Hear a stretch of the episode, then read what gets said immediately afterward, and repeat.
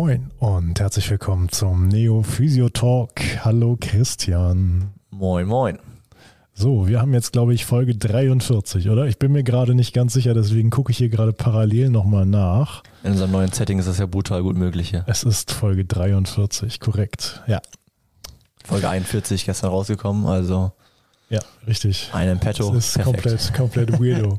nee, Folge 42 ja auch rausgekommen für unsere Steady-Abonnenten gestern. Hast du recht. Ja, nee, wir haben hier ein neues Setting und es gefällt mir sehr gut. Wir sitzen jetzt nicht mehr nebeneinander, neben dem Computer, sondern sitzen voreinander uns gegenüber und der Computer befindet sich etwas seitlich. Super Idee. Ja, schönen Dank. Also ich muss sagen, ich bin äh, manchmal geflasht, was so, was dann doch durch den Kopf schwirrt. Was machen die letzten Züge des Veganuaries? Oh, alles super, muss ich sagen. Ja. Ich kann mich nicht beschweren. Ähm, ich freue mich allerdings schon wieder auf einen Väter, auf einen gescheiten Väter, da muss ich sagen, da habe ich schon Bock drauf. Und ein, Ei vermisse ich auch, muss ich sagen. So Ja. ein schönes Spiegelei, ja. Aber ansonsten alles super. Ja.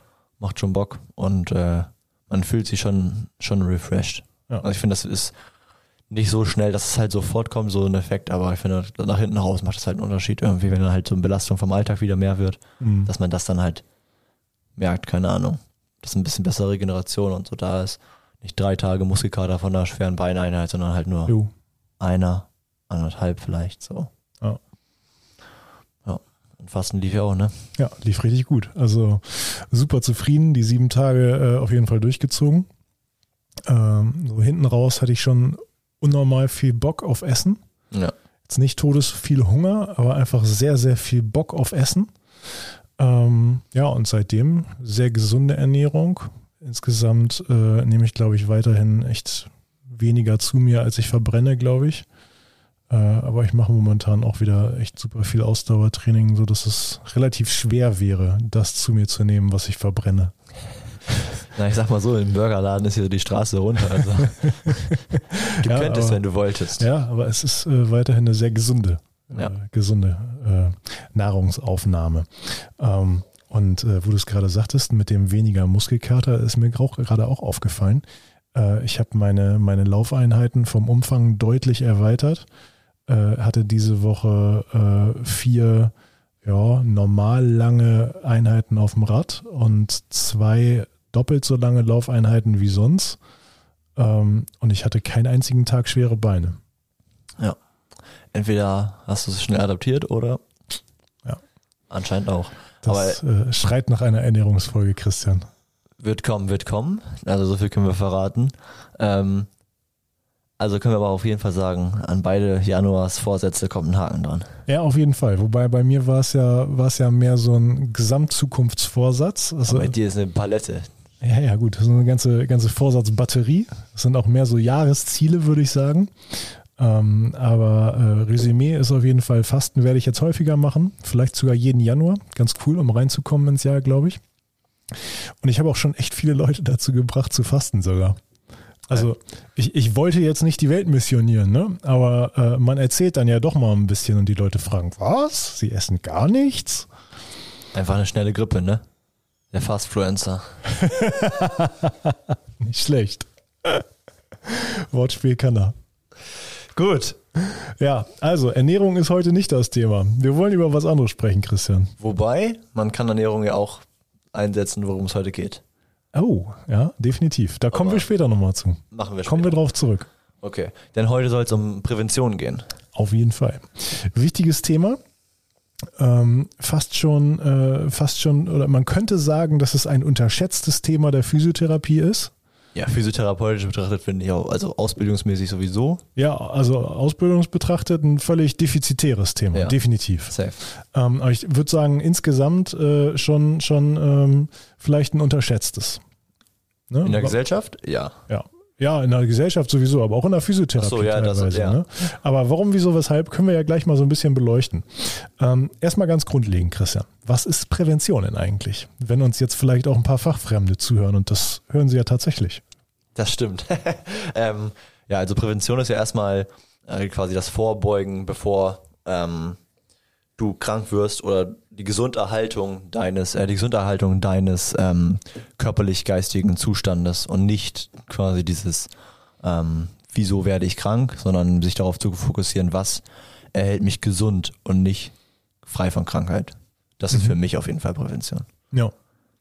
Genau, und dann haben wir eben auch noch drüber gequatscht. Dann gibt es ja sogar noch vier verschiedene Arten von Prävention. Das kann man ja noch mal ein bisschen unterscheiden. Ne? Genau, also wir haben äh, zuallererst dieses gibt's äh, die Primärprävention äh, und das richtet sich quasi, wenn wir jetzt eine, uns eine Bevölkerung anschauen, ähm, an alle ähm, Bevölkerungsteilnehmer, an alle ähm, Personen dieser Bevölkerung, wie zum Beispiel eine Impfung, dass jeder ähm, oder und jede ähm, geimpft wird oder wie Zähne putzen, dass da nicht irgendwie eine klare Prädisposition vorliegen muss, warum der und der jetzt Zähne putzen darf oder warum nicht. Ähm, dann verringert man quasi die Gruppe so ein bisschen mit dieser sekundär äh, Prävention. Da ist dann schon krankheitsspezifisch auf jeden Fall. Da muss es so Frühwarn-Symptome äh, zum Beispiel geben oder ähm, Risikofaktoren halt, dass man dann auf diese Risikofaktoren eingeht, zum Beispiel irgendwie Fettsenker ähm, bei einem Hypertonus, Mhm. ähm, dass man kein, quasi keinen kein Herzinfarkt entwickelt, dass das muss noch nichts passiert sein und so weiter. Das ist dann diese Sekundärprävention. Ja, also zum Beispiel auch Vorsorgeuntersuchungen ab einem Ja. bestimmten Alter für ein bestimmtes Geschlecht. So Männer gehen zur Prostata-Vorsorgeuntersuchung, Frauen gehen zur Mammographie, ne? solche Geschichten. Genau, genau. Und dann die Tertiärprävention ist dann quasi, wenn schon eine Krankheit eingetreten ist, es gibt Symptome, ähm, es gibt eine Erkrankung und dann quasi eine, die Bekämpfung der, ja, der Folgen oder der fortschreitenden Erkrankung, halt zum Beispiel Kreuzbandriss. Die Reha davon ist auf jeden Fall eine Tertiärprävention oder auch ein, ein Diabetes. Da gibt's dann ja so ähm, Programme, ähm, wo Leute mit, einem, mit einer Zuckerkrank Zuckererkrankung ähm, quasi reingehen äh, können, freiwillig, äh, und dann betreut werden. Und auch das ist dann ja so eine Tertiärprävention. Genau, also könnte man sagen, es ist schon passiert und wir Genau. machen das Beste draus. Genau. und äh, damit das Gesundheitssystem auch schön spart, gibt's noch die Quartärprävention und da wird quasi geachtet darauf, dass nicht zu viele ähm, Maßnahmen verschrieben werden, dass nicht zu viel Geld ausgegeben wird für ähm, ja, präventive Maßnahmen. Da würde ich mal sagen, das ist jetzt vielleicht nicht überschätzt. Das glaube ich nämlich auch. Also ich finde das, keine Ahnung. Ich klammer das auch immer ein auf irgendwelchen Zetteln, wenn ich das da stehe. Ja. Ähm, ja, also ich glaube, in Quartärprävention ist Deutschland super. Ist Deutschland richtig gut. Ja. Aber ich glaube nicht aus dem Präventionsaspekt. Also ich glaube, das kommt halt. Das glaube ich auch. Ähm, äh, ja gut, ne, genau. Man könnte ja auch richtig gut äh, ein bisschen anders deuten, ne? Ja, hast du recht. Ähm, also sagen wir mal so, Quartärprävention wird umgesetzt. Ja. Mhm. Also sie sind da sehr gut Okay. drin dabei. Ja, Es wird angewendet. ähm, aber äh, primär, sekundär, ja gut, tertiär vielleicht dann auch wieder. ja, ich glaube, die Tertiär-Sachen äh, sind halt schon angekommen, weil man halt da auch gut Geld rausschlachten kann. Ja, primär, sekundär, vielleicht ein bisschen weniger. Also wir wollen uns, glaube ich, heute auch hauptsächlich mit primärer und sekundärer Prävention auseinandersetzen. Denn ich sag mal, mit der Quartären haben wir als Physios per se ja eigentlich nichts zu tun. Ja. Und ähm, mit der tertiären, ja, haben wir sehr, sehr viel zu tun, aber da haben wir, glaube ich, schon ganz häufig drüber gesprochen. Ne? Ja, Da werden wir, können wir, können wir auch noch mal einen kurzen äh, netten Querverweis an Folge 35 Reha machen. ja, da wird man halt in Zukunft auch nochmal drüber sprechen. Also das ist ja, Ja, keine. Ahnung, das ist ja, Reha ist ja irgendwie auch in der Ausbildung, da sprechen wir gleich noch drüber, so ein brutal gepushtes Thema halt. Ja. Das ist halt, ja, immer wieder auch bei uns. Ja, heißt ja nicht, dass es nicht, nicht wichtig und Nee, nicht relevant ist, ne? Aber äh, da gibt's eben vielleicht noch mehr, womit wir Physios äh, uns vielleicht auch noch mehr identifizieren können. Genau. Ähm, ich würde sagen, man kann noch eine kurze Sache einschieben, bevor wir so ein bisschen in die äh, Primär- und Sekundärprävention an sich Ja, äh, reingehen. Ähm, es wird ja nochmal unterschieden in so Verhaltensprävention und Verhältnisprävention. Und ähm, die Verhaltensprävention betrifft quasi das Verhalten des Einzelnen oder der Einzelnen. Ähm, was kann ich quasi es ändern? Quasi zum Beispiel, ganz einfach gesagt, ich esse jetzt jeden Tag einen Apfel äh, und dann muss ich nie mehr zum Arzt. Ja. So, das ist so das Verhalten, das ändere ich, das ist mein eigenes Verhalten oder ich höre jetzt heute auf zu rauchen. Ähm, das ist meine eigene Verhaltensänderung. Und dann gibt's ja noch die Verhältnisprävention. Da wird jetzt zum Beispiel von der Stadt Oldenburg gesagt, keine Ahnung, ähm, es gibt jetzt eine Maßnahme für alle, wir äh, verändern jetzt das Trinkwasser, ohne dass die Leute was dafür tun müssen, äh, bauen wir jetzt irgendwelche Filter in die Trinkwasserversorgungsanlagen ein, äh, riesige Dinger, dass überall ja noch perfektes Trinkwasser rauskommt. Mhm. Das ist eine Verhältnisprävention. Ja. Ja, also da äh, fällt mir noch, äh, fällt mir noch ad hoc ein. Im Grunde genommen, äh, wenn wir an das System der privaten Krankenversicherung denken, wie es, wie es in Deutschland strukturiert ist, und damit meine ich jetzt nicht die, die guten alten Verträge, sondern äh, die neuen PKV-Verträge. Ja, ähm, und die neuen PKV-Verträge, äh, also die, die jetzt üblichen PKV-Verträge sind ja so strukturiert, dass der Versicherte sich für einen bestimmten Leistungsumfang entscheidet und die meisten Versicherten entscheiden sich gleichzeitig, also wir sprechen über Voll-PKV-Versicherte, ne? nicht über anteilig Beihilfe und so weiter. Ähm, und die meisten PKV-Versicherten entscheiden sich dann ja auch äh, für einen bestimmten Anteil des Selbstbehaltes. Und wenn du diesen Selbstbehalt hast, dann kriegst du also deine Rechnung, zahlst die Rechnung erstmal selber, legst quasi aus und dann reichst du es ein und kriegst es vielleicht dann wieder. Ja. Ja, und beim Selbstbehalt ist es ja so, dass wenn ich jetzt sage, ich habe 800 Euro pro Jahr Selbstbehalt, dann zahle ich die ersten 800 Euro an äh, Krankheitskosten selbst und erst nach diesen 800 Euro kriege ich dann was erstattet. Ja, und dann wird der, wird der Druck von der PKV natürlich nochmal gesteigert, dadurch, dass wenn du so und so lange nichts eingereicht hast, kriegst du sogar on top nochmal Prämien. Das heißt, du musst richtig hochrechnen, ob sich das jetzt lohnt, überhaupt irgendwas einzureichen. Und da kommen wir jetzt äh, in den Bereich der, ähm, der Sekundärprävention. Da war ich, war ich letztens ganz positiv überrascht. Da habe ich nämlich von meiner PKV habe ich ein Schreiben gekriegt. Äh, Hallo Herr Kühne, äh, hier sind Ihre Präventionsgutscheine. Ja, und zum Beispiel bei meiner PKV ist das, ist das jetzt so, weil ich habe den Tarif gewechselt. Ich bin in den höheren Tarif gegangen, damit ich mehr Leistung habe. Ähm, weil ich in dem unteren Tarif am Ende eh alles selber bezahlt habe, weil die eigentlich nichts erstattet haben.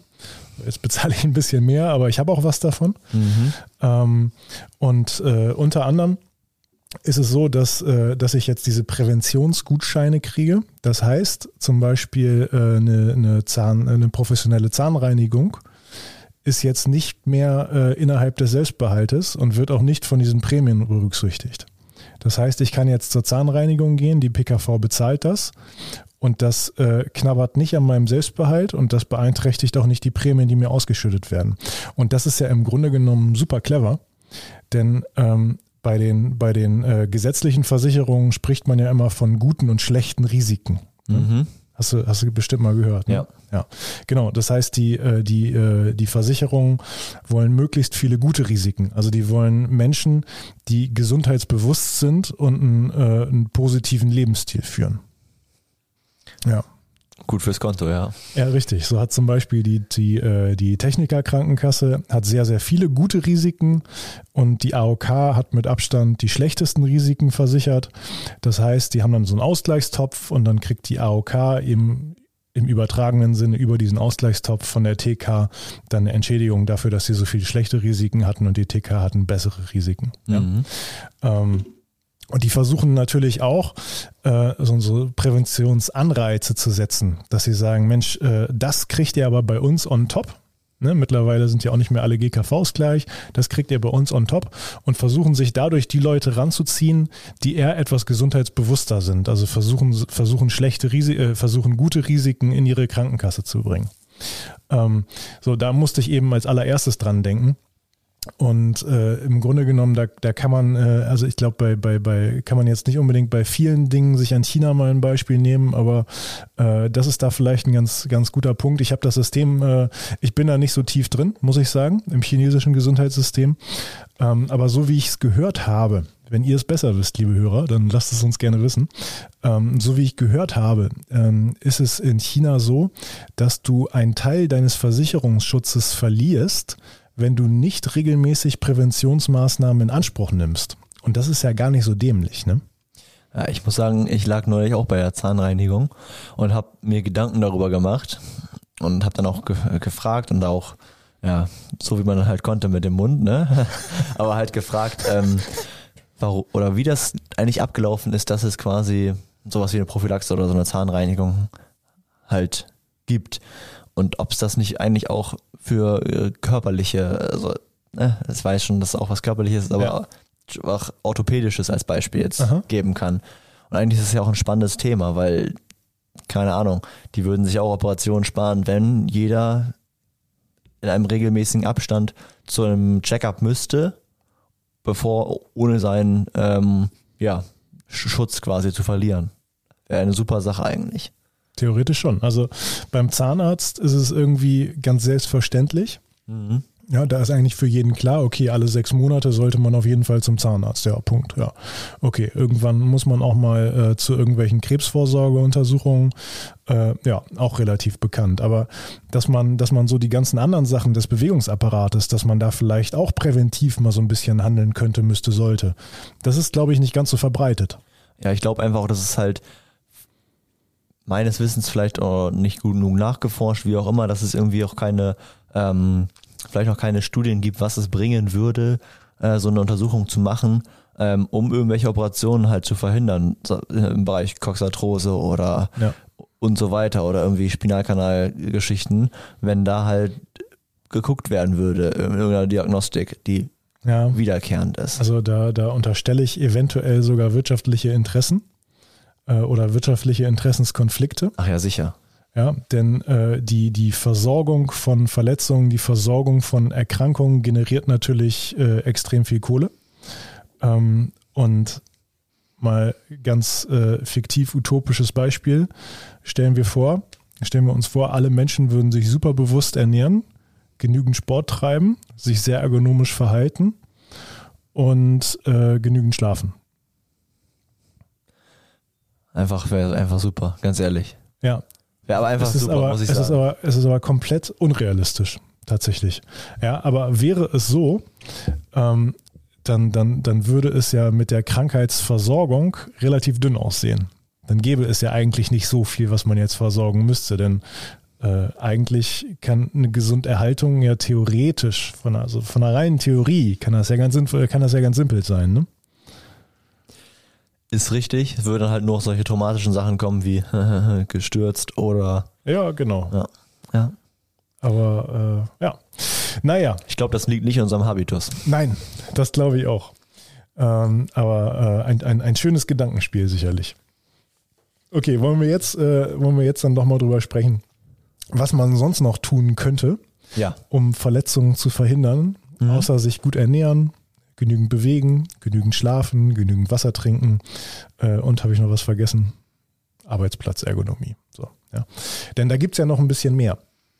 Und äh, gerade wenn wir uns mal mit dem Sportbereich auseinandersetzen, ähm, können wir uns einfach mal fragen, wie so eine Verletzung denn überhaupt entsteht. Mhm. Ja. Und äh, da hört man eigentlich ziemlich oft Verletzungspech. Ich Oder? muss mal kotzen, ne? Auch Jo. vorgestern, glaube ich, ja. Ansu Fati vom Barca wieder verletzt. Äh, vom Verletzungspech geplagt. Einfach ein Bullshit. Also, Jo. wenn dem jetzt in, keine Ahnung, in zwei Jahren 13 Mal einer ins Knie springt, ja, dann ist das wirklich, wirklich Pech, weil halt halt immer ihn trifft. Aber es sind einfach so viele muskuläre Sachen und Ja. äh, denkst du dir, Junge, was, da kann sowas nicht stimmen und das auf dem topsten Top-Niveau irgendwie. Ja, also da sind sicherlich jetzt nicht nur Blinde am Start, ne? Aber wenn wir uns alleine mal angucken, äh, wie, so eine, wie so eine Verletzung im Sport denn eigentlich entsteht, äh, dann ist es ziemlich, äh, ziemlich krass. Also in fast allen Sportarten nur 50 Prozent aller Verletzungen sind Kontaktverletzungen. Ja, das heißt, das wäre dann sowas wie, ich springe dir jetzt mal eben ins Knie rein. Ja. Ja, das sind gerade mal 50 Prozent. Übergreifend äh, alle großen Sportarten. Eishockey fällt da so ein bisschen raus, aber äh, das müssen wir da jetzt, glaube ich, nicht so ganz mit reinrechnen. Ne? Ähm, ansonsten teilt sich das äh, teilt sich die andere Hälfte eigentlich äh, auch relativ äh, relativ gleich auf in indirekte Verletzung äh, in indirekte Kontaktverletzungen und in Non-Kontaktverletzungen. Ja, indirekter Kontakt wäre jetzt, wir beide steigen hoch zum Kopfballduell, haben in der, in der Luft haben wir dann einen kurzen Schulterkontakt, dann kommst du wieder auf und landest nicht ganz sauber, drehst mit dem Knie weg und Warum verletzt ich dich dabei. eigentlich? Ja, okay, könnte auch ich sein jetzt. Äh, äh, vielleicht war mein Timing gerade besser. Okay, alles klar. Ähm, ja, das wäre, das wäre ein indirekter Kontakt und Non-Kontakt. Ja, der Klassiker, der Außenbahnspieler beim Fußball, der die Linie hochläuft und auf einmal packt er sich an den hinteren Oberschenkel, humpelt noch ein paar Schritte rum und legt sich dann auf den Boden, weil er sich einen Faserriss in den Hamstrings zugezogen hat, ja, ohne Kontakt. Das haben dann aber auch schon die Kommentatoren begriffen. Dann kommt halt, oh, das sieht gar nicht gut aus.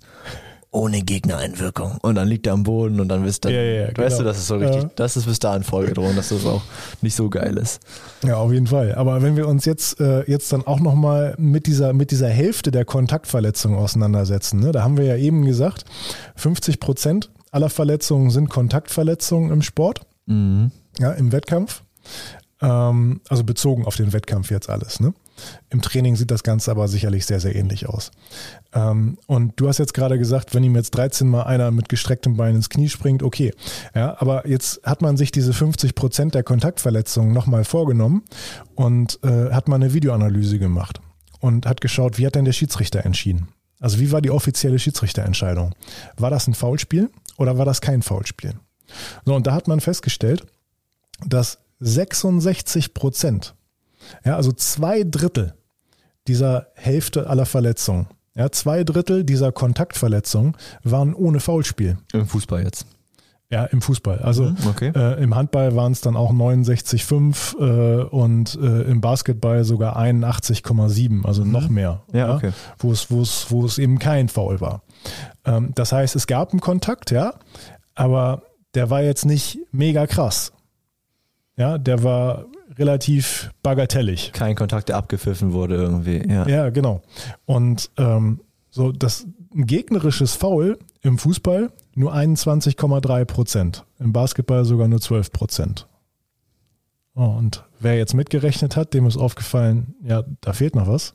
Ja, 12 Prozent, eigenes Foul. Also derjenige, der fault, verletzt sich, während er fault. ja. Deswegen rede ich nie. Das ist dann, das ist dann tatsächlich schön blöd, ne? Ja. Ähm, das heißt, am Ende des Tages ist das ja eine ganz einfache Geschichte. Wir haben auf der einen Seite haben wir eine eintreffende Belastung, Ja. wie zum Beispiel einen leichten seitlichen Gegnerkontakt. Und auf der anderen Seite haben wir eine Belastbarkeit. Ja. Und am Ende des Tages, wenn, wenn sich jemand verletzt, dann muss ja eins von beiden reduziert gewesen sein. Entweder die Belastung oder die Belastbarkeit. Eins von beiden wird herabgesetzt gewesen sein. Da gibt es eigentlich keinen Weg drum herum. Ja, oder die Belastung halt zu hoch, meinst du? Ach so, ja, genau. Ja. Also es, es, Eins es, ist zu hoch, anderes zu Genau, also es, ja. es muss ein Missverhältnis Ja. gegeben haben. Genau, gut, dass du es nochmal sagst. Ähm, ja, das heißt, wenn die Belastung zu hoch war, ja, dann, äh, wenn wir jetzt an den Boxsport denken, dann hat dir gerade vielleicht einer auf die Nase gehauen äh, und äh, dein äh, Os nasale konnte dem nicht statthalten und ist gebrochen. Ja. Ja, das war eine zu hohe Belastung, aber du hast jetzt keine Osteoporose oder sonst was. Also die Belastbarkeit der Struktur war normal. Und ich glaube, das ist halt auch bei nicht fußballerischen Verletzungen so.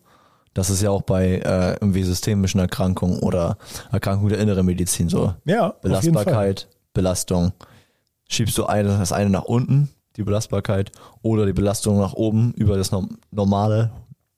Über Ja, aber normale das ist ja, ist ja sogar, wenn wir jetzt über die Pandemie sprechen, ähm, dann hat man ja auch immer wieder gesehen, in welchen Fällen gab es schwere Verläufe, in welchen Fällen weniger schwere. Ja, das ist sicherlich alles keine Garantie. Ähm, aber da gibt es sicherlich schon so, schon so aussagekräftige Mittelwerte, sage ich jetzt mal, äh, dass es generell gut ist, äh, wenn du dich gescheit ernährst, wenn du keinen Alkohol trinkst, wenn du viel schläfst, äh, junges Lebensalter, kein Übergewicht und, und, und. So diese ganzen, ganz, ganz allgemeinen Dinge. Das sind ja schon irgendwie Schutzfaktoren äh, bezogen auf mögliche Risikofaktoren. Ne? Das Ding ist, hat jeder schon mal gehört. Also Ja. bei diesen Basics. Ja, auf jeden Fall. Das hat jeder schon mal gehört. Und trotzdem passiert es nicht. Ja. Woran liegt das? Tja, das ist, äh, das ist eine sehr gute Frage, aber ich würde, ich würde es äh, mit, mit einem Wort beantworten. Bequemlichkeit.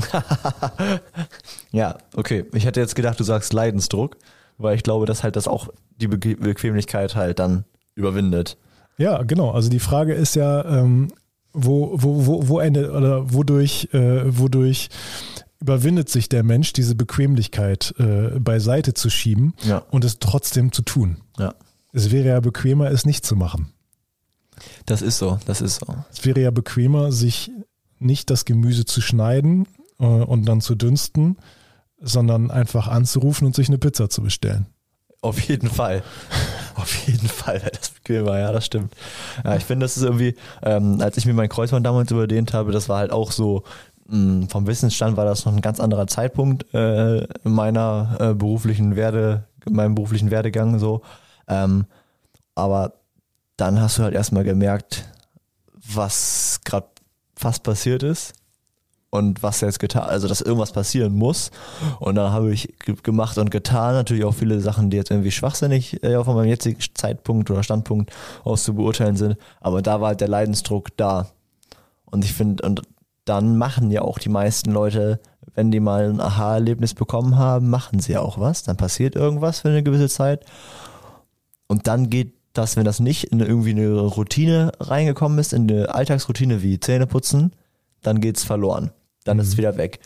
Dann, äh, keine Ahnung, knickt man nochmal um und dann geht's wieder los. Dann mache ich wieder die Übung, die ich doch damals beim Physio gesagt bekommen habe. Ja. Äh, und dann höre ich wieder auf und spiele wieder weiter. Und erst wenn das halt routiniert wird, was du, äh, wenn du Prävention in deine Routine integrierst, als nicht mehr als Prävention, sondern einfach als Lifestyle, als ja, einfach deine Lebensform, dann ist es, glaube ich, so, dass man es nicht mehr aufgrund von Bequemlichkeit oder Leidensdruck einfach weglässt. Mhm. Es bleibt aber irgendwo Prävention, ne? Also letztlich, äh, letztlich kann ja auch äh, kann ja auch eine Form von Lebensstil ein präventives Verhalten sein. Es kann ja auch eine Prävention sein, wenn es zum Lebensstil wird. Ich kann auch verstehen, wenn man dann sagt, ich möchte nicht mein ganzes Leben äh, Prävention betreiben, um halt einfach nur präventiv gelebt zu haben, kann ich kann ich verstehen. Aber mh, mm, ich glaube, der der Benefit, den man halt über ähm, über Prävention bekommt, ist halt für jeden brutal groß oder kann brutal groß sein. Ja, aber ähm, das ist ja letztlich, letztlich häufig so. Also du musst dich ja nicht immer unbedingt gleich in Dogmen stürzen. Also ja. ähm, du kannst ja trotzdem auch ein Gleichgewicht behalten. Ich ernähre mich jetzt wieder sehr, sehr gesund. Äh, ich möchte aber trotzdem einmal pro Woche eine Pizza essen und das mache ich auch. einmal pro Woche? Ja. Also ich verbrenne momentan pro Tag so 3800 bis 4000 Kalorien. Da ist auch mal eine Pizza drin. Das ist schon wild. Das ist schon sehr viel, muss ich sagen. Ja. Da bin ich auf jeden Fall nicht. Da bin ich ganz weit weg. Ich bin auch, bin auch ein schwerer Mensch. Noch. Ja. Ja, wobei so ganz, äh, so ganz federleicht werde ich sicherlich nicht werden bei meinem, äh, bei meinem Konstitutionstyp und bei meiner Körpergröße. Einfach auf 70 runtergeschreddet. Ja, das, das, wird, glaube ich, nicht so gesund aussehen. Das, das sieht auf 1,96 ganz übel aus. Das wird auf Zellen, Zellentrakt angelegt Zumindest, wenn man eine Schulterbreite von 50 Zentimetern hat. Also gibt es sicherlich 1,96 Menschen, die können auch 70 Kilo wiegen, aber die haben dann, glaube ich, äh, einen schmaleren Knochenbau. Ja. ja, kommen wir zurück zu der Belastung und der Belastbarkeit. Also generell kann man sagen, wenn die Belastung zu hoch ist, ähm, dann gibt es vielleicht auch falsch gesetzte Belastungsnominative im Sinne der Trainingslehre. Ja, mhm. Also äh, wenn sich jetzt äh, jemand äh, beispielsweise in der Saisonvorbereitung ähm, dafür entscheidet, dass man äh, zwölf Trainingseinheiten pro Woche durchführt und jede Trainingseinheit zwei Stunden dauert und äh, überwiegend im anaeroben Bereich stattfindet und das gleich von Anfang an so durchballert, äh, dann muss man sich vielleicht auch nicht wundern, wenn man irgendwann nur noch zwölf fitte Feldspieler hat. Reicht doch aus eigentlich. Genau. Reicht ja immer noch. In den guten alten Zeiten hatte man auch nur einen Kader von 16. So nämlich. ja, aber dann kann man sich äh, mit, den, mit den weiteren Teilgebieten der Prävention natürlich ein, ein Bein ausreißen, dann wird man nichts reißen. Ja, also wenn die Belastungssteuerung nicht stimmt, dann ist man, äh, ist man letztlich als Physio oder als derjenige, der mit Prävention betraut ist, äh, ist man hoffnungslos verloren. Ja, Habe ich tatsächlich äh, in meiner Mannschaftsphysio-Laufbahn auch schon einmal erlebt. Äh, da habe ich dann den Verein verlassen. Konsequent. Ja. Ähm, ja, dann gibt es aber ja auch noch den Fall, und das ist, glaube ich, deutlich häufiger, gerade wenn man sich diese ganzen Statistiken anschaut, dass die Belastung eigentlich relativ normal ist, aber die Belastbarkeit eben eine deutlich herabgesetzte. Und das kann ganz, ganz viele verschiedene Gründe haben. Im Grunde genommen sind das Gründe, die wir hier auch schon besprochen haben. Ne? Also wenn wir, wenn wir an die Folge denken, wo wir uns, ähm, wo wir mal über Knieverletzungen gesprochen haben, dann haben wir zum Beispiel drauf rumgeritten, dass das Sprunggelenk Mist ist, ja, und dass deswegen das Knie am Ende was abbekommt. Das ist ja letztlich, ist das eine herabgesetzte Belastbarkeit. Stimmt. Oder wenn wir, haben wir auch noch nicht drüber gesprochen, glaube ich, ähm, mit einer Beweglichkeitsfolge, ähm, wenn halt quasi die Range of Motion verringert ist. Genau. Dass dann Auf halt äh, auch ein Verletzungsrisiko da ist. Oder eine aufsteigende Ursache-Folgekette, um hier nochmal eine Fortbildung von uns ins, ins äh, in den Topf zu schmeißen. Ja, also das wären alles, das wären alles mögliche Gründe oder schlechte Durchblutungssituation, schlechte Nährstoffversorgung, vegetative Dysregulation, viszerosomatische Dysregulation, Schulterblick, ähm, oder eben Beeinträchtigung des zentralen Nervensystems. Ja, Beeinträchtigung ZNS heißt ja nicht gleich Erkrankung des ZNS. Beeinträchtigung ZNS kann auch einfach heißen Schlafmangel. ja. Also ich glaube, äh, das ist, äh, da, da, da klingelt es auch bei jedem, wenn ich sage, äh, Schlafmangel führt auf jeden Fall schon mal zu schlechteren Reflexen beispielsweise. Ne? Kann wir ein paar Pelle fragen. Ich glaube, der schläft genug. Ich glaube auch. So wie der hält. Auf jeden Fall. Safe oder? 14 Stunden Schlaf. Ja, also man hat tatsächlich herausgefunden, dass äh, wenn man regelmäßig deutlich weniger als acht Stunden pro Nacht schläft, sich das Verletzungsrisiko um zwei Drittel steigert. Ja, und das ist ja eine ganze, ganze, ganze Menge. Heißt für mich also in Prüfungsphase werde ich jetzt einfach nicht mehr spielen. Da werde ich einfach nicht mehr zum Training gehen, sag ich sagen. Du Recke, tut mir echt richtig krank leid, aber ich darf gerade so wenig kommen, er weiß nicht mehr. Wäre eigentlich konsequent. Für die 66 Prozent. Ja, und äh, ja, theoretisch äh, wäre, das, wäre das ein konsequentes Vorgehen. Konsequenter wäre aber halt noch so präventiv mehr zu lernen und äh, Ja, oder so. dann Schlaf trotzdem zu haben. regelmäßig mehr vorlernen, Wäre halt schlau. dass du nicht so ein Schlafdefizit Ja. hast. Und dann hast du auch wieder deinen körperlichen Ausgleich mit dem Sport, weil den brauchst du ja auch. Das ist richtig. Also machen wir jetzt die Folge zu. Fertig. Ja, genau. haben alles, haben alles besprochen. Ja, und dann, ähm, wenn wir, äh, wenn wir jetzt wieder an den, äh, an den durchschnittlichen Deutschen denken und äh, über Prävention nachdenken und auch über eine herabgesetzte Belastbarkeit nachdenken. Beim Auto ist es, ist es selbstverständlich, dass man das Auto regelmäßig zur Inspektion schickt. Das ist einfach so ein Thema, was mich so wütend macht. Das, auch, das sage ich auch immer. Also das ist auch mein Beispiel. Das macht mich einfach nur wütend, ne? Ja, oder, oder frag mal jemanden, ähm, der einen richtig teuren Sportwagen fährt, ob der, äh, ob der dann auch E10 tankt. Nee. Wird er wütend, wenn du ihn das fragst. Ja. Sagt er, nee, ich tank Super Plus natürlich. Was denn sonst? Ja, und was, was, was schüttet der selber in sich rein? Was für ein Scheiß? Ja, wahrscheinlich mal einen kleinen Vino am Abend oder zwei, drei, Ja, ein. Vino, Vino geht ja sogar noch. Also, wenn wir jetzt über, über äh, ein Glas Ja, Wein ja. dreimal die Woche sprechen oder gut, vielleicht auch ein, zweimal die Woche, Ja, Ähm, das ist alles noch okay, ne? Aber äh, lasst uns allein mal über, über Softdrinks nachdenken, über Industriezucker, Ja. über solche Geschichten. ja. Ja? Also wird man beim Auto nicht drauf kommen, da auf einmal äh, Diesel in Super Plus reinzufüllen oder so. Ist ja, ist ja Müll. Ne? Aber letztlich noch eine Parallele zu den Autos. Wenn du eine herabgesetzte Belastbarkeit hast, ja, übertragen wir das nochmal auf ein Auto. Ich bin kein super Experte für Autos, ne? Und für, Ich auch und nicht. für Motoren. Ich finde ich find Autos ganz cool, aber das ist es dann so. Ich habe kein technisches Verständnis dafür. Ähm, ich weiß aber, dass, äh, dass man einen Motor gut oder schlecht einstellen kann. Und dass das insbesondere bei PS-Boliden eine Relevanz hat. So, und wenn du jetzt so einen PS-Boliden hast und du hast einen schlecht eingestellten Motor und äh, dein Anforderungsprofil an dein Auto ist, ich fahre morgens zur Arbeit und dann fahre ich wieder nach Hause. Manchmal fahre ich nochmal kurz einkaufen oder ich fahre nochmal kurz in eine Kneipe. Ähm, aber das war's dann. Sonst benutze ich mein Auto nicht. Das heißt, ich benutze das in einem Radius von, ich sage jetzt mal sechs Kilometern im Stadtverkehr. Und der Motor ist schlecht eingestellt. Merkst du das dann? Nö. Denke ich auch nicht. Und wenn du jetzt aber ähm, von Oldenburg nach München fahren möchtest und du willst das unbedingt in unter sechs Stunden schaffen und der Motor ist schlecht eingestellt, würdest du es dann merken? Wahrscheinlich schon, dass er anfängt zu klappern, ja. Ja. Und so ähnlich ist das ja eigentlich mit dem menschlichen Organismus, ne? Denn ähm, wenn du dich innerhalb deiner, deiner alltäglichen Anforderungen bewegst, so immer das machst, was du kannst, ja, dann klappt das alles. Dann fällt das auch nicht auf, dass du insgesamt ein bisschen ja, schlecht eingestellt. Jetzt wollen wir das nicht irgendwie in die, in die Chiro-Ecke drängen, ne? Ähm, aber wenn, wenn dein Motor schlecht eingestellt ist, also wenn du irgendeine, irgendeine Form von Dysregulation in deinem System hast, Ja, gut gesagt. ja, dann, äh, dann wird das wahrscheinlich erst dann aus, äh, auffallen, wenn du an Leistungsgrenzen gehst. Und an Leistungsgrenzen gehst du eben beispielsweise im Sport. Oder wenn du halt einfach zu lange mit dem Auto, was schlecht eingestellt ist, durch die Stadt fährst und dann über die Wiederholung kommst. Auch möglich, ja. Also wenn du jetzt, äh, wenn du jetzt mit dem Auto äh, drei Jahre lang nur Stadtverkehr gefahren bist ähm, und äh, dann aber auf einmal eine neue Rekordzeit für Oldenburg-München rausholen willst, das ist sicherlich auch ein Problem. Ja. Ne?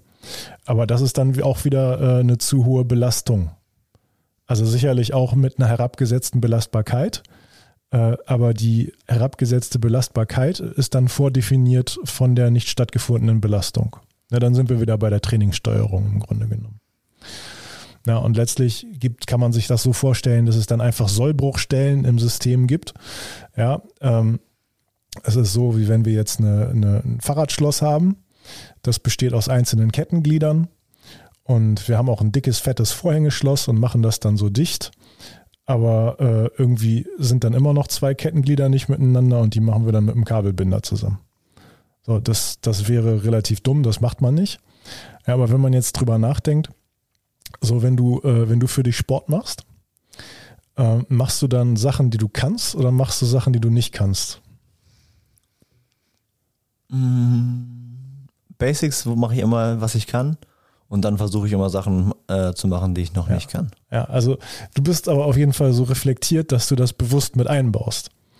Ähm, die aller, allermeisten Menschen oder die allermeisten Menschen, die Sport treiben, ähm, die machen beim Sport eher die Sachen, die sie gut können, weil das die Sachen sind, die vielleicht gut aussehen, die einen, die einen gut wirken lassen, die vielleicht das eigene Ego so ein bisschen pushen. Und wenn man sich aber immer wieder abmault, weil man immer wieder Sachen macht, die man nicht kann, dann ist das vielleicht nicht so geil fürs Ego, aber es wäre ganz gut fürs System. Mhm. Ich habe am Freitag mit einem unserer Sportler, glaube ich, sieben Übungen gemacht und wirklich nur sieben Übungen gemacht, die er richtig scheiße findet, wo er richtig nicht schlecht, aber halt nicht gut ist, die Ja. auf jeden Fall nicht seine Prime sind. Der hat so eine Fresse gezogen die ganze Zeit. Und am Ende war er halt komplett K.O., wirklich komplett. Und fand es aber trotzdem dann gut. Ja. Also einfach, weil er dann gedacht hat, ja, hat, war anscheinend notwendig mal. Also Dinge müssen eben nicht immer unbedingt nur Freude bereiten, wenn man sie tut. Es, Ja. Manchmal reicht es auch, wenn sie Freude bereiten, wenn man es getan hat. Ja, ist so. Ähm, also der Nutzen steht da vielleicht doch eher im Vordergrund oder sollte viel häufiger im Vordergrund stehen. So, aber wenn wir das jetzt alles wissen, ähm, dann gibt es natürlich unterschiedliche Hebelpunkte, um so ein bisschen, ein bisschen ins Thema Prävention einzusteigen. Ähm, wir haben gerade schon drüber gesprochen. Ähm, Trainingssteuerung ist sicherlich ein Punkt, ne? aber wenn wir an präventives Training denken, gibt es da sicherlich auch noch mehr, noch mehr Punkte. Ne? Genau, also da gehört auf jeden Fall ähm, ein vernünftig oder ein gescheites Warm-up dazu, was erstmal natürlich komplett erwärmt, das ist eh klar, aber dann auch sportartspezifisch an die Herausforderungen dann in der Trainingseinheit oder im Wettkampf irgendwie, irgendwie anpasst oder Ja. vorbereitet. Darum geht's dann ja. Ja, also da können wir ja auch nochmal einen kurzen Querverweis auf Folge 41 machen mit dem Stretching. Da haben wir, glaube ich, das Thema Warm-up auch mal so ein bisschen Ja. angerissen. Ne? Ähm, können wir vielleicht nochmal irgendwann ein bisschen ausführlicher. Ähm, aber wenn ihr da sonst super interessiert seid, dann machen wir in der Sportphysio-Ausbildung bei uns bei der, bei der Neophysio-Akademie auch nochmal viele Inhalte, auch viel Praktisches. Ähm, also da kann man sicherlich auch ganz, ganz viel richtig und eben auch falsch machen. Ne? Also wie es so ein, ähm, aber ganz grundlegend, wie es so ein Training periodisiert, das ist sicherlich ganz, ganz wichtig. Und dann hat man ja auch noch, hat man ja auch noch mehr Tools und mehr Möglichkeiten, gerade wenn man jetzt auf einem professionelleren Level ist. Da gibt es ja einiges, was man machen kann. Ne? Ja, also wir haben ja schon mal drüber gesprochen und äh, ich habe auch neulich mal eine, so eine Dokumentation geguckt, wie das im Profibereich, also im ganz professionellen Bereich abläuft, dass halt alles gemonitort wird, was zu monitoren ist, dass es Blutwerte gibt, die halt ähm, angeben, wie ähm, fit der Spieler ist, ob man ihn rausnimmt, ob wie viele Sachen er noch heute machen darf. Und äh, ja, mit der App haben wir eh schon gearbeitet, auch bei uns im Verein. Ja. Und ähm, das sind einfach super Sachen, die man irgendwie ja, auf Spitzenniveau verwenden sollte. Ja, ja also ähm, das ist äh, teilweise ist es, glaube ich, sogar übertragbar auf den, auf den stark semi-professionellen Bereich oder, oder sogar auf den Amateurbereich, auf den ambitionierten Amateurbereich, so könnte man sagen. Ähm, und äh, solche Geschichten wie Monitoring-Bögen, also kann ich mich noch super dran erinnern, das war vor, weiß ich gar nicht, wann das, wann das so rüberkam, vielleicht vor sieben Jahren. Ja, vor sieben Jahren kam das vielleicht so langsam aus den Staaten rüber. Da haben wir noch alle den Kopf geschüttelt und gesagt, nee, also komm, wir lassen uns doch nicht von unseren Spielern verarschen. Wir fragen die doch jetzt nicht jeden Tag, äh, wie anstrengend die das Training fanden. Die wollen doch den Weg des geringsten Widerstandes gehen. Ja, aber es macht ja schon Sinn, wenn du so einen Mikrozyklus äh, konzeptionierst und deine Trainingssteuerung planst und dir vornimmst, das wird jetzt eine, das wird jetzt nur eine mittelharte Einheit macht es ja schon Sinn, mal nachzufragen, haben die Spieler das denn auch als mittelharte Einheit empfunden? Ja. ja. Insbesondere dann, wenn du eben nicht die Möglichkeit hast, irgendwas zu tracken oder Blutwerte zu nehmen. Und äh, da muss ich nochmal äh, kurz, äh, kurze Anekdote. Ähm, ich habe bei irgendeiner Fortbildung, habe ich mal einen Physio getroffen, äh, von einer U23-Mannschaft äh, aus der Regionalliga West. Mhm. Und äh, sogar bei der U23-Mannschaft, Regio West, arbeiten die einmal pro Woche mit CK-Werten, ja, also Entzündungswerte, richtig, ne? Ja. ja ähm, um zu schauen, äh, ja, kann der Spieler voll belastet werden oder nicht? Oder muss man den jetzt vielleicht erstmal ein bisschen rausnehmen? Und sogar in der Regio West arbeiten die über ein App-Tracking.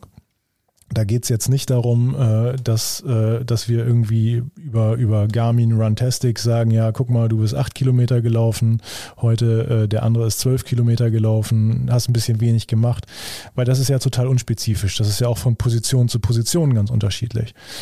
Da geht es im Grunde genommen um Beschleunigungs- und Abstoppwerte. Ja, und äh, da wird zum Beispiel gesagt, ja, bei der heutigen Intensität erwarten wir 600, 600, äh, 600 Einheiten, 600 Beschleunigung. Ja, und das heißt, neben dem Cheftrainer steht der Athletiktrainer draußen auf dem Platz und der Athletiktrainer hat ein iPad in der Hand und das Training Ganz ist super wichtig übrigens, dass ein iPad ist, müsst ihr wissen. Ja, auf jeden Fall. Darf kein Android sein. Auf gar keinen Fall. Niklas darf es niemals ein Android sein. also er hat dann sein, sein, sein Apple iPad in der Hand. Ähm, iPad Pro auf jeden Fall ist auch wichtig. Nein, iPad Mini ist handlicher. Ähm, und äh, nicht der Cheftrainer beendet die Einheit, also in letzter Instanz schon der Cheftrainer. Äh, aber determinierend dafür, wann die Einheit beendet ist, ist eigentlich die Zahl auf dem iPad. Ja. Und das schon in der Regionalliga. Also das fand ich schon krass. Würde ich gerne bei uns mit um die Ecke kommen, muss ich ganz ehrlich sagen. Ja, ich habe danach versucht, bei uns ein bisschen was anzuschieben, aber das ist so mega teuer. Also du kannst wohl äh, ein GPS-Tracking, das kannst du wohl umsetzen, aber du hast nichts davon. Ja? Einfach auf dem Platz sehen, oh ja, heute ist er da lang gelaufen, da, super schön. Ja, also du hast dann, hast vielleicht eine Heatmap, ja. du kannst vergleichen, okay, der ist jetzt diese Einheit nicht ganz so viel gelaufen wie die anderen Einheiten, ja, aber vielleicht hast du auch inhaltlich einfach was anderes gemacht. Ähm, also die Aussagekraft ist einfach nicht so krass. Weil wenn ich mir jetzt vorstelle, ich trainiere entweder Halbgas oder ich trainiere Vollgas, dann kann ich eventuell die gleiche Distanz gelaufen sein aber ich hatte eine andere Intensität in meinen Aktionen. Mhm. Und die Intensität der Aktionen, die kannst du eben über solche Beschleunigungssensoren ausmachen. Das Einzige, was du halt mit so einem äh, GPS machen kannst, das wäre halt so zwei Spiele zu vergleichen. Ne? Also positionsmäßig. Wir machen jetzt ein 11 gegen 11 und. Ja, okay, aber dann, dann, dann kommt auch wieder sowas wie Spielstil mit ins Spiel. Ne? Also kann sein, dass du einen ganz offensiven Außenverteidiger hast der läuft mehr, ja. als wenn du einen hast, der, der auf Nummer sicher geht. Naja, ich weiß, was du meinst. Ja. So, das ist also in jedem Fall schon mal äh, schon mal ein ganz ganz wichtiger Faktor und der ist äh, der ist auch im deutschen Profifußball äh, definitiv mittlerweile voll angekommen. Das hat sicherlich länger gedauert als in anderen Ländern und sicherlich auch länger gedauert als in anderen Sportarten. Wie ähm, Fußball immer so ist, ja. Ja, richtig. Ähm, aber beispielsweise hat die, äh, wenn, wenn wir mal so auf die Vereine gucken, wo Geld keine Rolle spielt.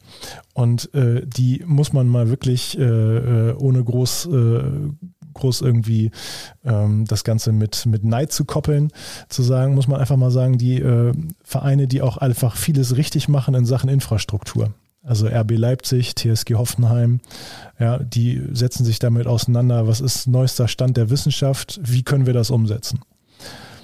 Ja, und so war die TSG Hoffenheim beispielsweise in einer Zeit, wo sich äh, Sportbild und äh, ähnlich äh, niveauhafte Gazetten darüber lustig gemacht haben, dass die, äh, dass die, dass die Staffs der einzelnen Bundesligisten immer größer und größer und größer und größer werden, dass es immer mehr Menschen um die Mannschaft herum gibt hat sich die TSG Hoffenheim gedacht zur Saison äh, 13, 14, komm, wir stellen jetzt einen Präventionstrainer ein. Ja, das hatte vorher noch kein anderer Bundesligist. Die haben Präventionstrainer eingestellt. Der hat sich also nur um Prävention gekümmert. Und ganz interessant ist, es gibt so äh, durchschnittliche, ähm, durchschnittlich für durchschnittliche Ausfälle pro Spieltag bei den Bundesligisten. Ja. Ja, so Nerds wie wir, die beschäftigen sich vielleicht damit und dann gibt es solche Tabellen, die guckt man sich dann an und dann ist halt interessant, wer steht oben, wer steht, wer steht oben. Du bist mir auch immer ganz schön, zeigst mir auch immer ganz schön stolz, wenn wir äh, irgendwie bei, bei einem oder zwei angekommen sind pro Spieltag, muss man sagen. Ja, also ich ich führ die Statistik tatsächlich auch für unseren VfB Oldenburg. Ähm, einfach weil ich sowas super interessant finde. Also äh, die rote Laterne ging da ja die letzten, die letzten Jahre eigentlich immer an deinen SV Werder, Christian, ne? Das ist auf jeden Fall so, ja, würde ich sagen. Genau. Und äh, aber auch Hoffenheim war da gar nicht so gut, bevor die diesen Präventionstrainer eingestellt haben. Hoffenheim war eigentlich immer so auf Platz 10 bis 13. Mhm. Und ab Einstellung dieses Präventionstrainers haben die sich für mehrere Jahre auf Position 2 festgesetzt. Also es war auf einmal deutlich besser als bei anderen. Ja, die sind, bei ne, die sind von, einem, von einem durchschnittlichen Ausfall von 3,7 Spielern pro Spieltag auf einen durchschnittlichen Ausfall von 2,1 Spielern pro Spieltag gesprungen. Das ist ja schon ein enormer Sprung. Das heißt, die hatten eigentlich die Kosten für den Präventionstrainer locker wieder drin, weil die ja gar nicht mehr so einen breiten Kader brauchten weil ja. die Spieler denen einfach zur Verfügung stehen. Ja? Einfach Wahnsinn. Also auch eine viel, viel bessere Fast sportliche Planbarkeit. Anderthalb Spieler mehr gehabt. Ist so krass. Ja, ist schon heftig, ne? Und das können ja auch anderthalb Leistungsträger sein, vielleicht. Ja. Ja, und äh, was, man, was man zum Beispiel als Präventionstrainer auf jeden Fall machen kann, ist natürlich zum einen sich um all das kümmern, was wir gerade, was wir gerade so beschrieben und aufgezählt haben. Das heißt, da einfach nochmal ein regulierendes Auge mit, mit drauf zu haben. Also man ist im Grunde genommen auch so ein bisschen so ein Con Consultant für alles. Ja, also so wenn es einen Präventionstrainer gibt, dann steht er in Interaktion mit den Physios, mit den Athletiktrainern, äh, mit dem Cheftrainer, eigentlich mit allen. Ja. Genau. Und äh, was so ein Präventionstrainer auch auf jeden Fall nochmal machen würde, ist so eine Präventionsdiagnostik. Und das wiederholend. Das wiederholend, auf jeden Fall. Und das, ähm, da sind wir dann wieder bei der Bequemlichkeit und dem Leidensdruck. Oder beziehungsweise beim Leidensdruck vielleicht nicht ganz, aber wir sind auf jeden Fall bei der Bequemlichkeit. Wenn wir jetzt einen Spieler haben und äh, wir machen eine Präventionsdiagnostik mit ihm, dann kommt am Ende dieser Präventionsdiagnostik ja meistens äh, oder kommen bei den einzelnen Testverfahren dieser Präventionsdiagnostik ja einzelne Zahlenwerte raus. Und da kannst du den Spieler darauf festnageln. Denn der Spieler weiß ganz genau, hey, komm, ich habe jetzt diesen Test gemacht und mein Zahlenwert war im unteren Bereich, der war nicht gut. Und wir werden diesen Test in drei Monaten wieder machen. Und wenn mein Zahlenwert dann immer noch Mist ist, dann kriege ich vielleicht auch Ärger mit der sportlichen Leitung. Und dann geht das hier vielleicht auch äh, über einen Erziehungsaspekt. Ja, ja. Also das, das holla, holla. Dann, dann könnten das ja irgendwann auch Punkte sein, ähm, die, äh, die mal zum Thema kommen, wenn man sagt, ja Mensch, hier, du hast dich echt häufig verletzt, aber wir haben auch gesehen, dass du in der Präventionsdiagnostik deine Zahlen überhaupt nicht verbessert hast. Und ja. wir haben mit dem Präventionstrainer gesprochen und äh, der hat gesagt, über bestimmte Übungen könntest du diese Zahlen verbessern. Warum ist das nicht passiert und warum sollten wir dir jetzt hier mehr Geld bezahlen? Das sehen wir nicht ein. Ja, alleine um, um über eine Verlängerung zu sprechen, ist das ja ein brutal interessantes Gespräch. Ne? Genau, also, genau.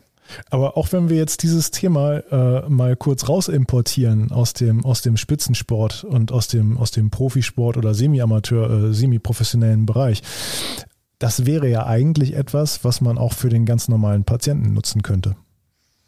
Auf jeden Fall. Einfach Bescheid sagen, wenn du das und das verbesserst, ja. müsstest du nicht, entweder müsstest du dann nicht mehr so oft hierher kommen und bezahlen, wenn man jetzt äh, in unserem Kontext äh, von einem gesetzlich Versicherten ausgeht, oder kannst dir die und die Operation ersparen. Genau.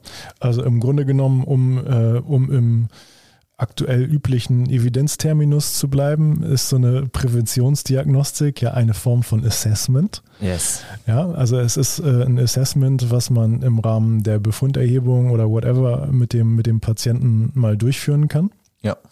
Ähm, und wenn wir jetzt wieder darüber sprechen, dass, dass wir Physiotherapeuten vielleicht auch stärker werden müssen in Prävention und nicht nur in Rehabilitation, also auch in Primär-Sekundär-Prävention, ähm, dann ist das ja eine Sache, die im Rahmen solcher, solcher physiotherapeutischen Check-ups auch durchaus mal durchgeführt werden könnte. Ja.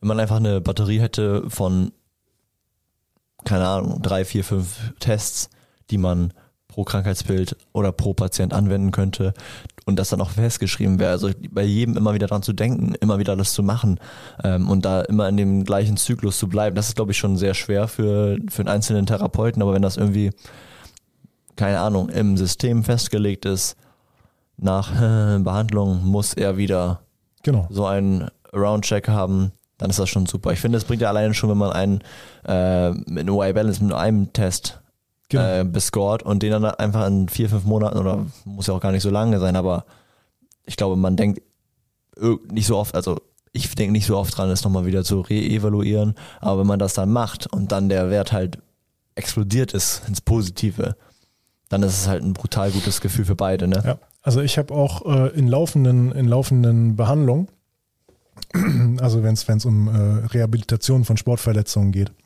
habe ich eigentlich die Erfahrung gemacht, dass das für einen sehr, sehr positiven Leistungsdruck bei den Sportlern oder Patienten sorgt, wenn man am Anfang oder ja, wenn, wenn man, wenn man gerade wieder so richtig, so richtig was machen kann, sage ich mal, im Sportraum, Ja. wenn man so richtig gut belasten kann.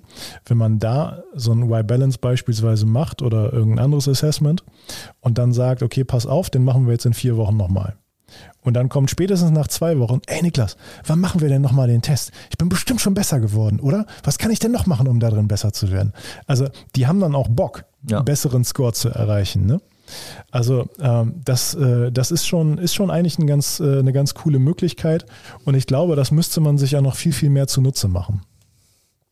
Ja, ist einfach ein, äh, wie so, wieder so ein Ding, ne? das musst du einfach in deine Routine reinkriegen, in deinen Praxisalltag. Ja. Und dann wird das halt auch dir therapeutisch helfen und dem Patienten sowieso, weil gerade irgendwelche sportlich motivierten Leute sind ja so kompetitiv gestrickt, dass man da halt brutal viel erreichen kann drüber.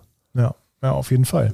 Ähm, aber auch wenn wir jetzt mal, wir haben eingangs drüber gesprochen, dass es ja vielleicht auch äh, wirtschaftliche Interessenskonflikte geben könnte, wenn wir jetzt weniger Tertiär- und mehr Primär- und Sekundärprävention betreiben.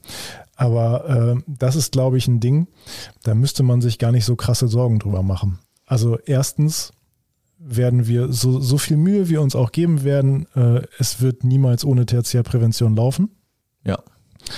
Ähm, ja, dafür passieren auch im Spitzensport, da wo wirklich gute Leute äh, am Werk sind, einfach immer noch viel zu viele Verletzungen. So komplett, komplett ausschalten lässt es sich zumindest momentan nicht. Ja, vielleicht irgendwann mal, wenn man noch mehr Möglichkeiten des Monitorings hat, lassen sich vielleicht noch viel mehr Non-Kontaktverletzungen äh, komplett vermeiden. Ähm, aber glaube ich nicht. Aber wenn wir jetzt zum Beispiel jemanden haben, der kommt zu uns, macht eine Präventionsdiagnostik, einfach weil er es mal wissen will. Und solche Patienten hatte ich auch schon. Da kann man ja auch offensiv für werben als Praxis. Das ist ja eigentlich kein Problem. Ne? Nee. ähm, dann generiert man daraus, rein wirtschaftlich gesprochen, generiert man daraus ja eigentlich auch sofort wieder einen Folgetermin, weil der kommt einmal zu dir zu einer Präventionsdiagnostik. Eigentlich generierst du sogar zwei Folgetermine. Erster Folgetermin kriegt ein Übungsprogramm, um das Ganze zu verbessern, weil eine Präventionsdiagnostik dauert schon lange. Da bist du schon 60 Minuten mit dem zugange. So, zweiter Termin, der kriegt also die Übung. Dann vielleicht noch einen dritten Termin, wo du nochmal die Übung kontrollierst. Ja, und dann hast du nochmal wieder einen Termin, wo er das nochmal wieder abgecheckt kriegt. Ja, wo du also nochmal eine Präventionsdiagnostik machst, um dann zu gucken, wie haben sich die Werte verbessert. Ja. Also, äh, ja, ich glaube, da muss man sich einfach äh, keine Sorgen machen, dass, dass da wirtschaftlich kein Potenzial drin steckt. Denn das steckt es. Ja, auch äh, betrachtet jetzt irgendwie von Kassenebene aus, ähm, wenn da die Vergütung halt anders wäre, wie du schon sagst, äh, mit Präventionsgutscheinen oder ähnlichem zu arbeiten. Man kann ja auch jemanden dafür belohnen oder, oder Geld erwirtschaften, wenn man halt äh, so und so lange nicht verletzt war oder nicht operiert worden werden musste. Aber da wird, äh, da wird die Kompetenz bei uns nicht gesehen. Ja. Und ich muss auch sagen, wir tun auch nichts dafür, dass die Kompetenz bei uns erkannt werden könnte. Denn ähm, das, das müsste ja eigentlich auf der Hand liegen, weil wir sprechen, äh, wenn wir, wenn wir jetzt wissen wollen, ob jemand, äh, wie einsatzfähig jemand nach einer Verletzung ist oder wie anfällig jemand für eine bestimmte Verletzung ist, dann nützt das relativ wenig, wenn der Arzt drei Minuten im Arztzimmer mit ihm zur Verfügung hat. Dann geht es um die Funktion und dann geht es darum, was der in der Funktion leisten kann. Ja. Und das zu messen. Dafür sind wir ja eigentlich, äh, ja, ist ja eigentlich sehr naheliegend, dass das ein Physio macht. Ja, und dann sind wir wieder da, wo wir ganz am Anfang waren. Die Ausbildung, die Ausbildung, die Ausbildung. Ja. Und da ist einfach präventionsmäßig nicht viel. Also, was bei uns wieder dran war, so viel hier Arthrose, da Arthrose, das äh, hier muss gedehnt werden, da muss gekräftigt werden, Jo. da Kapselmuster, äh, da ist dies, da ist jenes, aber was, was läuft präventiv in so, also ähm, in so einer, ja, in so einer Ausbildung, das muss man sich auch mal fragen. Natürlich laufen, laufen sind da irgendwelche Bewegungsgeschichten dabei, aber sowas mit irgendwelchen, ja, Assessments oder irgendwie null. Einfach wirklich null. Auf jeden Fall sehr, sehr wenig. Ne? Ja, ich habe aus privater äh, Sicht ja auch, ich überlege ja auch, was für ein Facharzt macht man denn, wenn man, wenn man das Studium ja fertig hat. Und das meiste, die meisten Fachärzte oder Richt- Facharztrichtungen sind ja, wenn man es genau betrachtet, Tertiär. Ja. Also es ist ja einfach dieses, du bist Experte für Gesundheit im Bereich, wie mache ich wieder etwas heile. Mhm. Und es gibt auch sehr, sehr, sehr wenig, also es gibt welche, aber es gibt sehr wenig ähm, Facharztrichtungen zum Beispiel, die, wie halte ich jemanden gesund? Und das ist eigentlich, keine Ahnung, viel attraktiver, finde ich. Ja, auf jeden Fall. Und äh, am Ende des Tages macht das doch auch eigentlich viel mehr Spaß. Ja. Ja, denn äh, da, da sprechen wir auch darüber, ähm, das determiniert ja im Grunde genommen auch mit, mit was für Menschen und äh, mit was für, äh, auch mit was für mentalen Zuständen der Menschen du so zu tun hast. Ja. Und wenn du überwiegend mit gesunden Menschen zu tun hast, die Bock haben, gesund zu bleiben, macht das, glaube ich, sehr, sehr viel, sehr, sehr viel mehr Spaß, als wenn du jetzt nur mit chronisch Kranken zu tun hast. Ja, das ist halt dieses äh, Präventionsparadoxon, ne? Also, dass sich Leute, die schon was tun, dafür viel mehr, ähm, noch mehr für das Thema interessieren. Und das ist irgendwie ja so ein bisschen ähm, als negativ angesehen wird, aber ich finde das gar nicht negativ. Also, Nee, ich finde das überhaupt nicht. Also ich finde, es ist nichts negativ behaftetes, weil wenn ich jetzt jemand hat, der noch was mehr für sich tut, der erzählt hat, der spricht halt darüber und färbt darüber dann halt ab auf Leute, die nicht präventiv arbeiten. Oder halt nicht und die werden dann trotzdem tertiär behandelt. Ja. Ja, aber ähm, das, das Ganze steht ja auch häufig in dem, in dem Kontext äh, von irgendwelchen Studien, wo dann festgestellt wird, dass eine, dass eine Präventionsmaßnahme zwar einen Nutzen hatte, aber dass der Nutzen nicht riesig war. Ja, und das, das steht dann ja auch häufig in diesem Zusammenhang mit diesem Präventionsparadoxon. Ne? Das stimmt, ja. Ja. Ja, da wird definitiv viel zu wenig getan. Wir Physiotherapeuten drängen uns da auf jeden Fall auch viel zu wenig äh, in den Vordergrund, was das, äh, was das angeht. Und es sollte definitiv auch noch viel mehr, viel mehr Anteil der, der, der physiotherapeutischen Grundausbildung sein. Ja, also, also wie gesagt, es bringt halt für alle Beteiligten was, ne? Für die, für die Patienten, für den Therapeuten, für die Praxis, finanziell, Ja. ähm, für die Zufriedenheit von allen.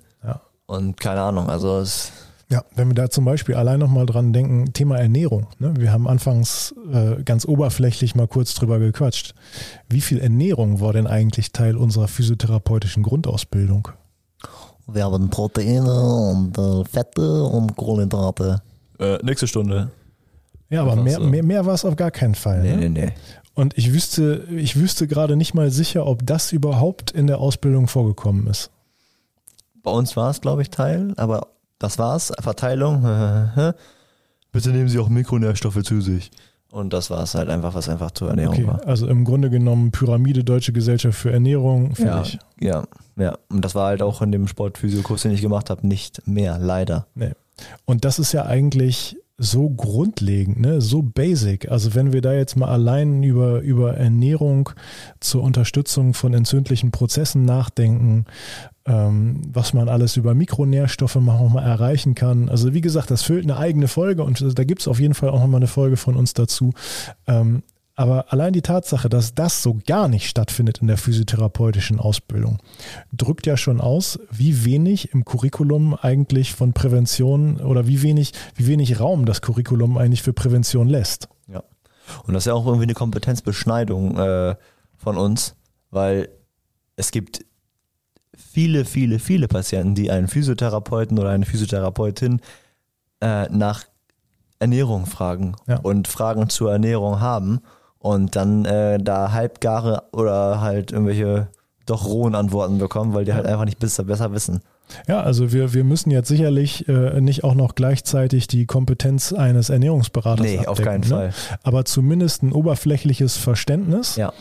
Ähm, und so die, die absolut grundlegenden Dinge, die sollte man schon mal wissen. Und ich glaube, die absolut grundlegenden Dinge führen äh, über Makronährstoffe hinaus. Ja, genau, das ist ja einfach genauso wie mit, einer, äh, mit einem gebrochenen Arm. Als Beispiel. Da weiß sie auch, ah, hier ist meine Kompetenz beendet. Geh bitte zum äh, Chirurgen. Genau. Und äh, aber ich muss ja erstmal wissen, worum es geht, Ja, richtig. äh, um den dann weiter schicken zu können. Wenn ich das nicht kenne, dann kann ich es nicht weiterschicken. Genau, also es ist äh, alles schön und richtig, äh, dass, es, dass, es, äh, dass es Professionen gibt, die sich mit einigen Teilbereichen, die teilweise auch uns zugeschrieben werden könnten, besser auskennen. Ja. Ja, und äh, eine Trainingsplanung kann sicherlich auch ein Sportwissenschaftler besser als ein Physiotherapeut. Safe, safe, ja. Ja, aber trotzdem sollte ein Physiotherapeut, finde ich, grundlegend so ein bisschen oberflächlich Ahnung auch von einer, von einer Trainingssteuerung haben, beispielsweise. Ja, und finde ich es persönlich eben sehr, sehr unschön, wenn Physiotherapeuten mehr so Gymnastiklehrer sind. Denn ähm, in der Ausbildung erscheint oder entsteht, finde, finde ich, häufig der Eindruck, dass es mehr darum geht, ein Gymnastiklehrer zu werden, als äh, irgendjemand, der auch äh, ja, ein bisschen Plan hat von anderen Dingen des Ja. Körpers. Kannst ja mal eine Schulstunde machen. An der Grundschule bist du mit dem Petsy-Ball oder so. Ja, das wäre tatsächlich, äh, das wäre aber tatsächlich gar nicht so schlecht. Einfach Primärprävention. Ja, das wäre definitiv eine coole Primärprävention. Ja. Guti, wir wollen uns jetzt auch mal mit dem Thema Ernährung beschäftigen, Christian. Ja. Ich hab Hunger. Ich auch, muss ich sagen. Gut, Dann, äh, ich nehme meinen Laken und bin raus. bleibt uns gewogen, Leute. Ciao, ciao.